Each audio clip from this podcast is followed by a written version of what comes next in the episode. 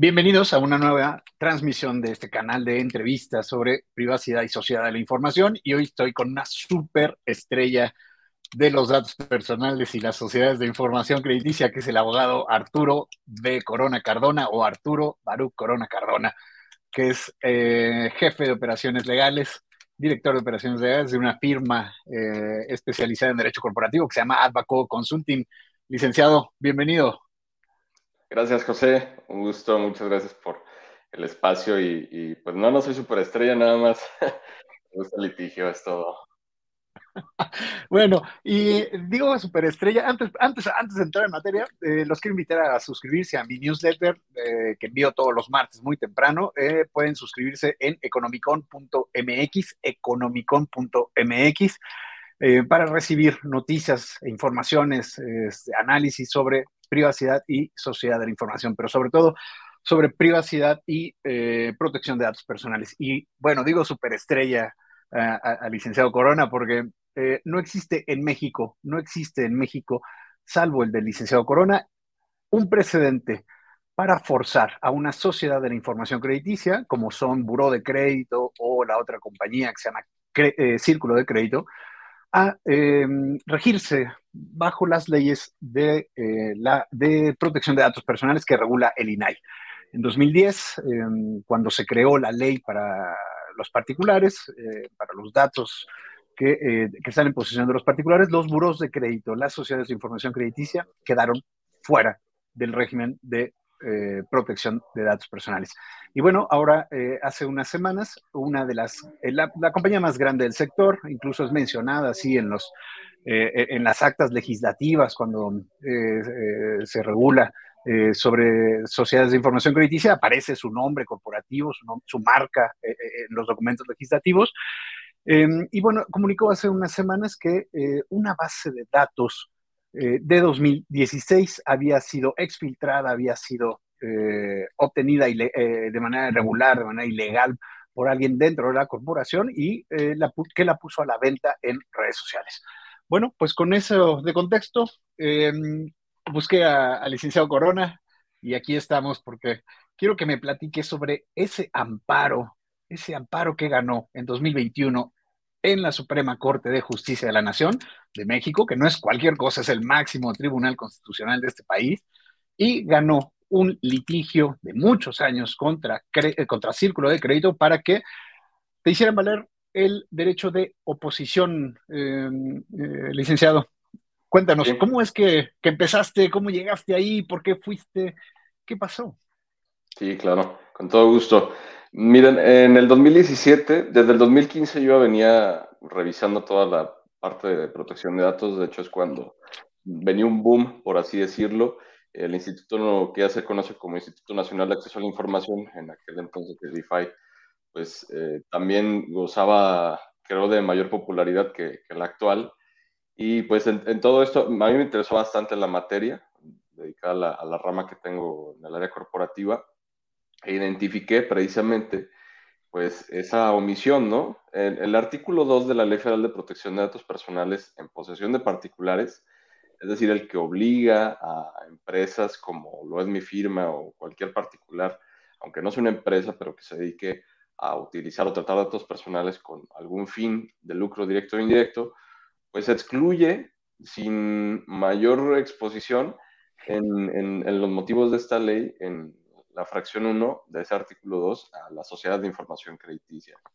Entonces yo dije, bueno, pues, eh, me imagino entonces que hay alguna legislación que lo regula. La otra legislación, precisamente, que es la Ley General de Protección de Datos Personales para sujetos obligados, que digamos es para regular a entidades del Estado, al gobierno, por así decirlo, pues tampoco lo regula. No, no venía nada sobre sociedades de información crediticia.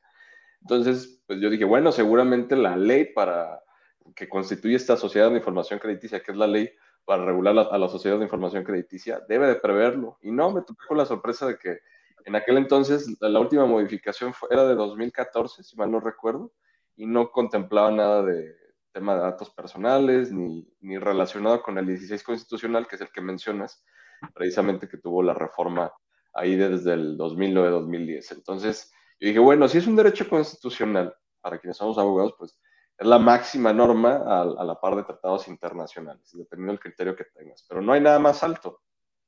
Entonces, los derechos humanos ahí reconocidos, ¿cómo pueden ser omitidos en una legislación que nos obliga a todos los particulares menos a estos en particular? Entonces, bueno, pues yo presenté mi solicitud de protección de derechos al Instituto Nacional de Acceso a la Información, naturalmente por, ante esta omisión.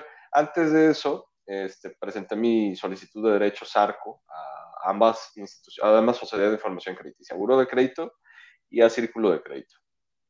Eh, ¿Qué significa la solicitud de derechos ARCO? Bueno, para quienes no conozcan, es cuando tú quieres saber qué datos personales tienen alguna institución alguna organización, empresa, etcétera, o bien quieres rectificarlos, quieras oponerte al tratamiento que les den, o en su caso que los eliminen, pues se conoce como derecho SARCO, ¿no? Acceso, rectificar, cancelar o oponerse. Entonces yo dije, bueno, pues voy a presentarlo. Obviamente no me contestaron en el término que prevé la ley, porque pues tanto para, eh, para ambas instituciones, eh, para ambas sociedades de información crediticia como es Buro y Círculo de Crédito, pues ellos naturalmente dijeron, pues yo no tengo que cumplir, yo no tengo que responder y pues hazle como quieras, ¿no? Entonces, no me contestan, con la omisión en su contestación, ahora sí presento ante el instituto, eh, en aquel entonces el IFAI, la solicitud de protección de derechos, que es precisamente cuando hay omisiones en la contestación o no es debida o, bien no lo llevan a cabo, ¿no? Yo tengo alguna inconformidad. Entonces, el instituto, naturalmente al hacer el estudio del caso, pues se da cuenta de que son sociedad de información crediticia y que no es procedente al criterio del instituto. ¿Por qué? Porque la misma ley los está excluyendo. Entonces hay una excepción al cumplimiento para ellos. Y con esa negación de parte del instituto, que yo lo entiendo perfectamente porque el instituto pues se tiene que guiar con la legislación existente, no es, no es criterio subjetivo de, de quien encabeza el instituto, del director que conteste, etcétera. Entonces, con esa negación del instituto, yo promuevo lo que se conoce como juicio de amparo indirecto, que muchos lo ubican como amparo. Entonces, el amparo indirecto, pues, es sobre violaciones que son a mis derechos humanos, en este caso de autoridades, que yo considero que, bueno, una de ellas es el instituto y la Sociedad de Información Crediticia, eh, la Cámara de Diputados, Cámara de Senadores, etcétera, por el tema de la legislación, ¿no? Pero yo lo que yo considero que me vulnera constitucionalmente en mis derechos humanos, que es pues el artículo 16 principalmente, que es en cuanto a mis derechos de acceso, rectificación, cancelación, oposición, que se conocen como de datos personales o derechos arcos sobre los datos personales.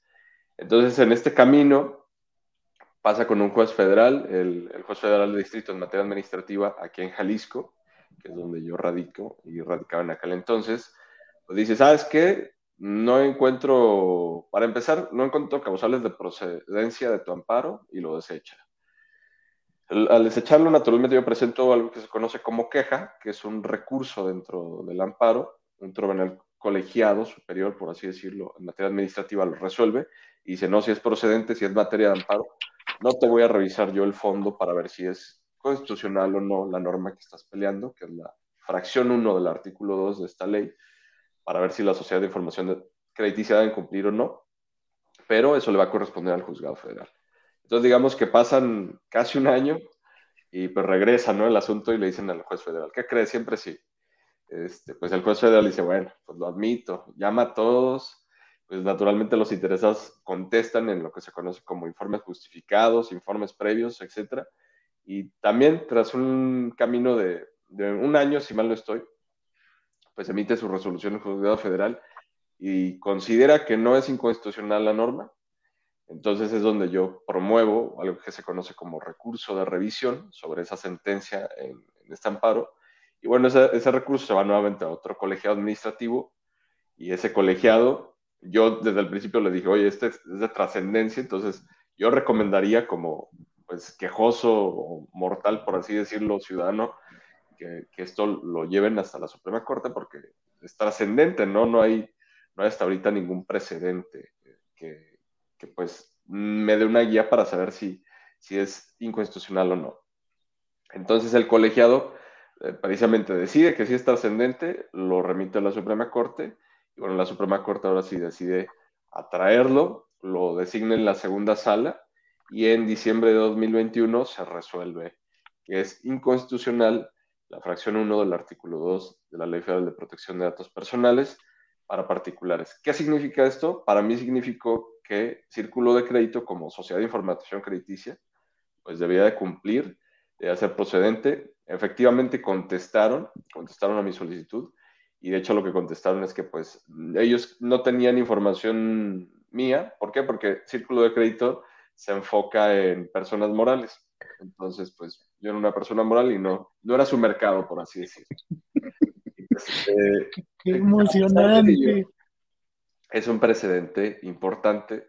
¿Por qué? Porque abre la puerta y para mí sobre todo me deja la claridad de decir de que sí deben de cumplir con esta legislación, ya sea que el legislador en algún momento decida adecuar la norma para regular la sociedad de información crediticia o la propia Ley Federal de Protección de Datos Personales en posesión de particulares. Pero eso es muy importante. ¿Por qué? Porque ya abre la, la pauta para que otras personas, otros ciudadanos, puedan no emprender este mismo camino sinuoso, sino por conducto del instituto hacerle ver que es importante y necesario actualizar la norma para que se regulen. Y cuando pasen este tipo de cosas, como lo que ocurrió de la vulneración de bases de datos con información tan delicada como lo es, tienen buro de crédito, círculo de crédito, pues que puedan acceder a mecanismos previstos en esta ley y en los reglamentos para saber, oye, ¿se vulneró mi información o no? ¿Puedo estar en riesgo o no? Pero no lo podemos saber, porque lo único que sabemos es cómo acceder a su plataforma y pagarles y, tener nuestro score y demás, ¿no? Entonces, eh, es algo que probablemente vaya a tener que cambiar bastante el panorama para estas sociedades que están tan desactualizadas en esta materia de, derechos humanos en protección de datos. Espero haber sido claro. Está, está buenísimo. Más allá de la anécdota, de la anécdota, este, em, que es, bueno, te aventaste cuatro años en tribunales escribiendo papeles, revisando las notificaciones. Digo, tampoco es que tome mucho tiempo, ¿no? Porque pues los tiempos de, los juzgados y los tribunales y de la propia corte pues, son tiempos eh, que corren, ¿no? Este, a velocidad que onio, dicen. Este, pero la, anécdota es, es divertidísima, o sea, finalmente lograste torcerle el brazo a Círculo de Crédito para que te dijera, híjole, no tengo datos tuyos. Correcto. Así es. Es buenísimo. Pero bueno, en el fondo, en el fondo me gusta lo que, lo que, comentas, pues, de que, este, bueno, en el fondo eh, hay, una cosa trascendente, que es eh, este, este precedente, este antecedente que queda en corte, ¿no? De que se puede romper esa, eh, esa regulación mal hecha. Yo, yo, yo sí le pongo adjetivos, una regulación mal hecha que dejó fuera a las sociedades de información crediticia de la Ley Federal de Protección de Datos Personales de 2010. Para los que están viendo la entrevista fuera de, escuchando y viendo la entrevista fuera de México, eh, las sociedades de información crediticia son las agencias de calificación de crédito y por regulación deben tener toda la información eh, de la calidad deudora de los clientes de la banca, de las OFOMES, eh, y bueno, las, estas sociedades, solo hay dos, bueno, hay tres, ¿no? Este, Don Bradstreet, eh, Bradstreet este, que bueno, Don Brad, Bradstreet y mm, eh, TransUnion eh, crean una sola que se llama Buró de Crédito, pero bueno, este, que es así, está especializada en personas físicas, y bueno, esas agencias de calificación necesitan toda la información de los deudores este, para construir un score, una calificación crediticia que permita a nuevos proveedores de crédito determinar si ofrecen o no eh, eh, eh, créditos a, los consumidores de los servicios financieros. Este, quiero hacer mención de un mensaje que, acabo de poner en pantalla de Miguel, de Miguel Ángel Arevalo, el, abogado, y, comenta que es un excelente tema el que estamos abordando hoy con el licenciado Corona Cardona del despacho Abaco Consulting, radicado en Guadalajara, en Jalisco. Así es. Oye, abogado, interesante. Ah, bueno, también me, gustaría agregar, fíjate, lo importante también, si nos permite el tiempo, es de, parte de la Sociedad de Información Crediticia, el marco regulatorio de ellos precisamente se hace de tal forma que, pues, no es como cualquier sociedad. Eh, no, no voy a crear yo una sociedad mercantil y, pues, en automático comenzar a operar con, con este tipo de servicios.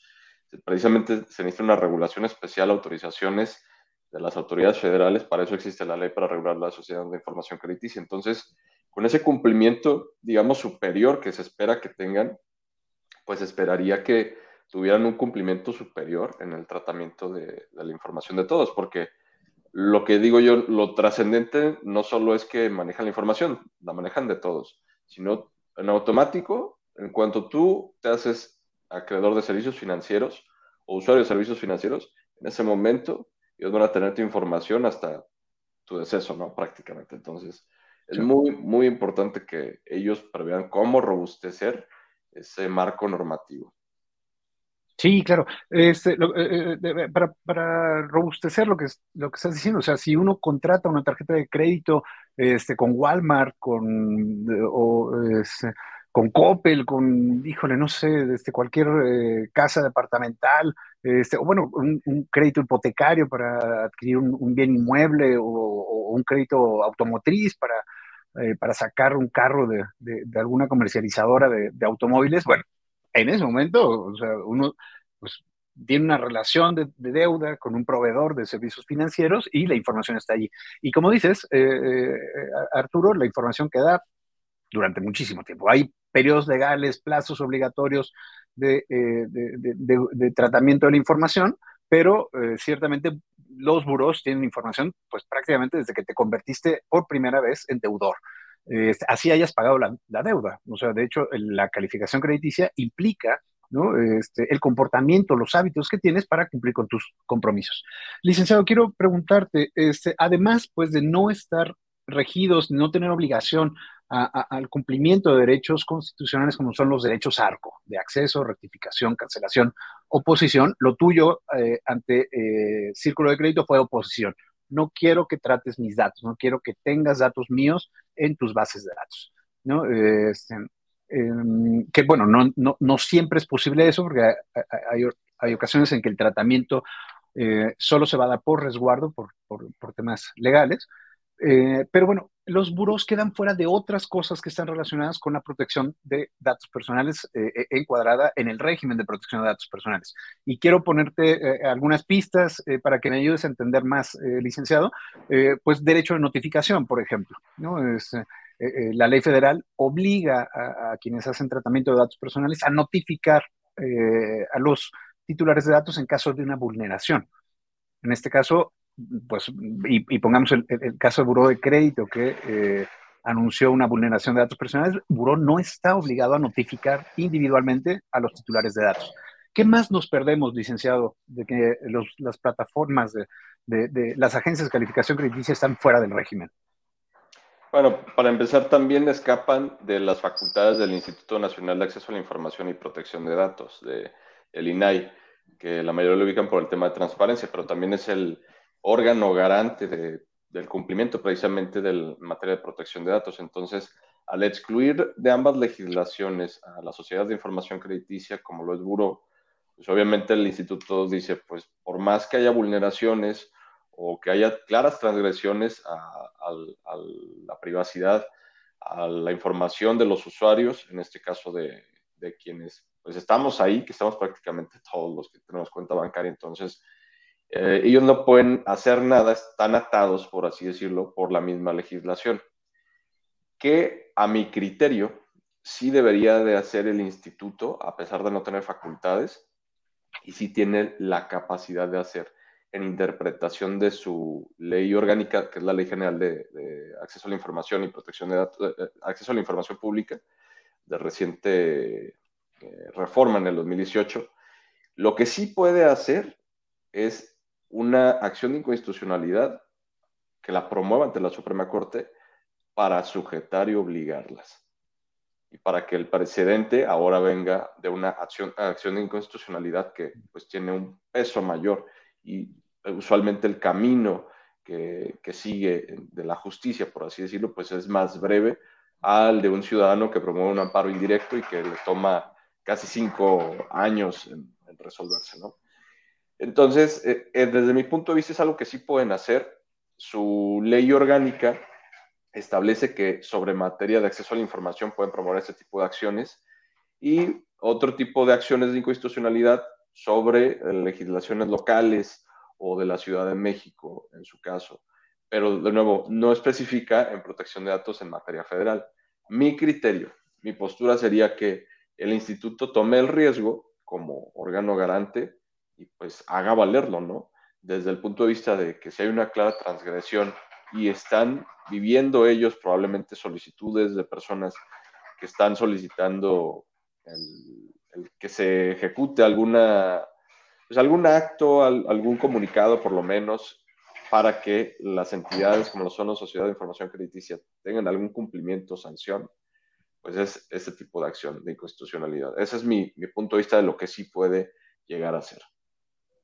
Sí, claro. Yo, yo he sugerido, eh, y me encantaría eh, escuchar tu opinión, licenciado, sobre esta sugerencia, pero yo he sugerido que em, quienes eh, puedan confirmar que sus datos personales fueron vulnerados en, esta, eh, eh, en este incidente de seguridad de la información que comunicó Buró, denuncian ante el INAI y, ciertamente el INAI los va a batear, ¿no? O sea, porque el INAI, pues está, lo dijiste tú hace rato, está impedido de actuar sobre una sociedad de información crediticia, pero creo que un volumen amplio de, denuncias podría ser una vía para motivar a los comisionados del Pleno a actuar. O segundo, pues que sea de motu propio, ¿no? Este, por los propios comisionados y que actúen, como dices, interpretando la ley eh, pro persona, ¿no? Este, ¿no? En defensa de un derecho constitucional, sobre todo porque creo que el INAI, pues le hacen falta colgarse banderas de protección de datos personales ¿no? Este, más allá de las que, de las que digamos que tiene ya en, territorio, pues, ¿no? O sea, puede avanzar y, construir más, pues. Sí, claro, totalmente de acuerdo. Oye, licenciado, em, em, eh, dijiste hace rato que eh, revisaste el marco regulatorio eh, cuando empezaste pues a, este ejercicio, lo, lo, veo más el como un ejercicio, yo, yo les llamo pruebas de estrés, ¿no? Pero bueno, ahora los, los abogados hablan también de litigio estratégico. Este, y cuando empezaste a revisar el marco regulatorio, encontraste que las leyes que regulan, leyes, disposiciones, normativas, este, eh, criterios, bueno, hay, hay, hay, hay una serie de, documentos, yo creo que deben ser unas seis, cinco documentos, disposiciones oficiales para regular los buros, eh, te encontraste que había poca información sobre eh, protección de datos personales. ¿Qué sí encontraste, qué no encontraste? De lo poco que encontré, y bueno, estoy hablando del 2016-2017, de lo que se, de lo que identifiqué fue en cuestión del acceso que se nos permite, si lo podemos llamar acceso a nuestros datos personales por compararlo con uno de los derechos ARCO, es que tú puedes conocer qué información tiene en un periodo de 12 meses, si mal no recuerdo, de forma gratuita. Entonces, más allá de conocer la información, pues lo que ellos te manejan es el score y la puntuación que tienen, pero ahí te desglosan eh, sobre qué instituciones financieras tienen tus datos y qué datos tienen ellos, pues que tú tienes esa cartera eh, crediticia con esas instituciones financieras o, de crédito. En su caso también, en los supuestos en que haya una oposición, por así decirlo, o una inconformidad, eh, tienen un recurso especial, por así llamarlo, en el cual pues tú promueves un escrito, puede ser libre, dirigido a la Sociedad de Información Crediticia, si tu información está mal o si hay algo que actualizar o modificar, en su caso anular. Pero todo, todo este procedimiento pues es a criterio unilateral de la Sociedad de Información Crediticia, puedo decirte que no. Entonces, más allá de eso no hay nada. Mm, realmente, también en, en cuestión del periodo en el que se creó la legislación y su última reforma, pues también dista mucho del periodo en el que precisamente se, se, reguló, o mejor dicho, se reconoció en la Constitucional, en la Constitución Federal, el derecho a la protección de datos personales, los derechos ARCO en la 16 Constitucional. Entonces, aún con esta actualización en la Constitución, no hay una actualización en la legislación. Digamos que lo poco que hay, pues es un marco regulatorio que busca que no escape la información de la Sociedad de Información Crediticia, que no escape de las instituciones eh, bancarias y que la sociedad de información crediticia solamente pueden dar la información a instituciones financieras o de crédito reguladas con autorización siempre que autoricen los titulares de esta información. Entonces, por ejemplo, cuando tú vas a pedir un crédito a X banco, pues hacen firmar una hojita y si tú te fijas hay una, una parte de consentimiento que es para que tú les permitas acceder a tu buró y ellos van a acceder a tu buró y con ese documento lo estás consintiendo. Entonces, más allá de eso, no hay más mecanismos que, no, a mi punto de vista, pues permiten que en caso de que haya este tipo de vulneraciones, el ciudadano común, las personas comunes, pues no podamos acceder algo más allá y cuando venga el momento de la vulneración, ¿quién va a ser responsable? Claro, y, y, y, y, el tema de sanciones, multas y sanciones, que es, bueno, totalmente impreciso, este, todo queda, digamos que, eh, al arbitrio de, de, Comisión Nacional Bancaria de Valores y en dado caso una gran sanción provendría de Secretaría de Hacienda con la revocación de licencia ante la confirmación de falta grave. Pero pues no, no, no están muy claros los, los, caminos que, que, dictaminan las leyes que regulan, las leyes y disposiciones que regulan a las sociedades de información crediticia. No, no, si digo, yo, yo sigo reafirmando lo que promueve el amparo, deben de cumplir con la ley de particulares. De hecho, el que cumplan no afectaría su funcionamiento como tal. Si, si, si identifican ustedes en la legislación, prevé ciertas excepciones a los derechos que se buscan ejercer. Por ejemplo, lo que tú ya comentabas, ¿no? Eh, yo busco ejercer el que se eliminen mis datos personales, el derecho de cancelación. Ese derecho puede ser exceptuado y la organización sobre la que yo lo busque ejercer puede decirme, ¿sabes qué? Pues puede ser que sea sobre un banco y el banco me diga, oye, tienes una deuda, yo no puedo eliminar tus datos porque tienes una deuda conmigo. Cuando quizás concluya esa deuda, podamos ejercerlo en un periodo X que me permita a mí también mi marco regulatorio, pero como soy una entidad que sí debo de cumplir con la Ley Federal de Protección de Datos, pues de acuerdo al cumplimiento de la obligación. ¿no? Entonces vamos a ponerle un número de cumplimiento de la obligación que es un crédito a dos años, pues en dos años. ¿Qué sí puede ocurrir en ese proceso? Una oposición. ¿Para qué? Para que se bloqueen, por así decirlo, y no se utilicen con otros fines. Entonces, esas mismas excepciones las puede ejercer la sociedad de información crediticia y decir, oye, yo no lo puedo eliminar. ¿Por qué? Porque mi ley constitutiva, la que me permite existir, pues me dice que sí o sí tengo que conservar y mantener estos datos datos. ¿Por qué? Porque eres usuario de servicios financieros. ¿Qué sí podemos hacer? Pues podemos promover la oposición para que haya un bloqueo de estos datos y no se utilicen con otras eh, entidades que tú no llegues a autorizar. Entonces, estos mecanismos de excepción ya están previstos en la ley. Desde mi punto de vista, no había razón para excluirlas. Y si nos vamos al fondo de que puedan decir, es que hay un interés eh, de la economía nacional que se puede entender como incluso seguridad, eh, un interés público, ¿no?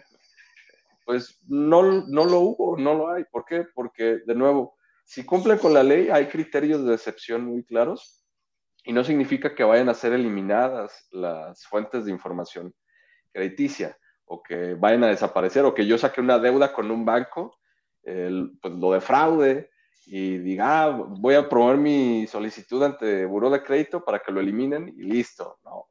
Porque ellos se van a poder aceptar y decir, oye, no, tienes una obligación con esa institución, no ha concluido y de acuerdo a mi marco regulatorio que se opone a esto, pues no podemos ejercer la cancelación, ¿no? Entonces, sí pueden cumplir, ya existen los, los mecanismos que los exceptuarían de un cumplimiento absoluto, el tema es más bien una cuestión pues de una omisión legislativa en su momento, como tú mencionaste, y de que actualmente ya queda en manos, a mi punto de vista, del instituto para que decida manejarlo, como, como bien dices, ¿no? Que tome esta bandera y promueva una acción de inconstitucionalidad. Claro, yo creo que el asunto ocurrido con Buró de Crédito, notificado el 2 de febrero pasado sobre la vulneración de una base de datos de 2016, es un asunto grave, un asunto que tiene que ser atendido, un asunto de máxima importancia porque hay información, eh, puede haber información, eh, pues en algunos casos sensible que ponga en riesgo a los titulares de esos datos, no solo por su plantación de identidad, por la contratación de créditos a su nombre que ellos no, no autorizaron, sino también secuestro o otras cosas mucho más serias, más graves que impliquen la integridad física de las personas. Em, oye, abogado, tuviste suerte, tuviste mucha suerte de irte por la vía de, del juicio de amparo en 2017, 18 y no por, por, el, por la vía del tribunal administrativo, que ahora con la, con la jurisprudencia de 2020 pues está echando para atrás todos los juicios previos. Sí, sí, claro, también fue un tema, digamos, de adelantarme a criterios que iban a surgir. Buenísimo. Este, quiero, quiero, para ir cerrando la entrevista, este, y quiero leer una fracción de, del amparo eh, en revisión 179-2021, que es el amparo que nos tiene aquí, este, por el que considero que el licenciado Arturo eh, Corona Cardona es verdaderamente una estrella de, de, la protección de datos personales en este país, porque es el único criterio relacionado este, con los buros de crédito en Suprema Corte, que no es cualquier cosa.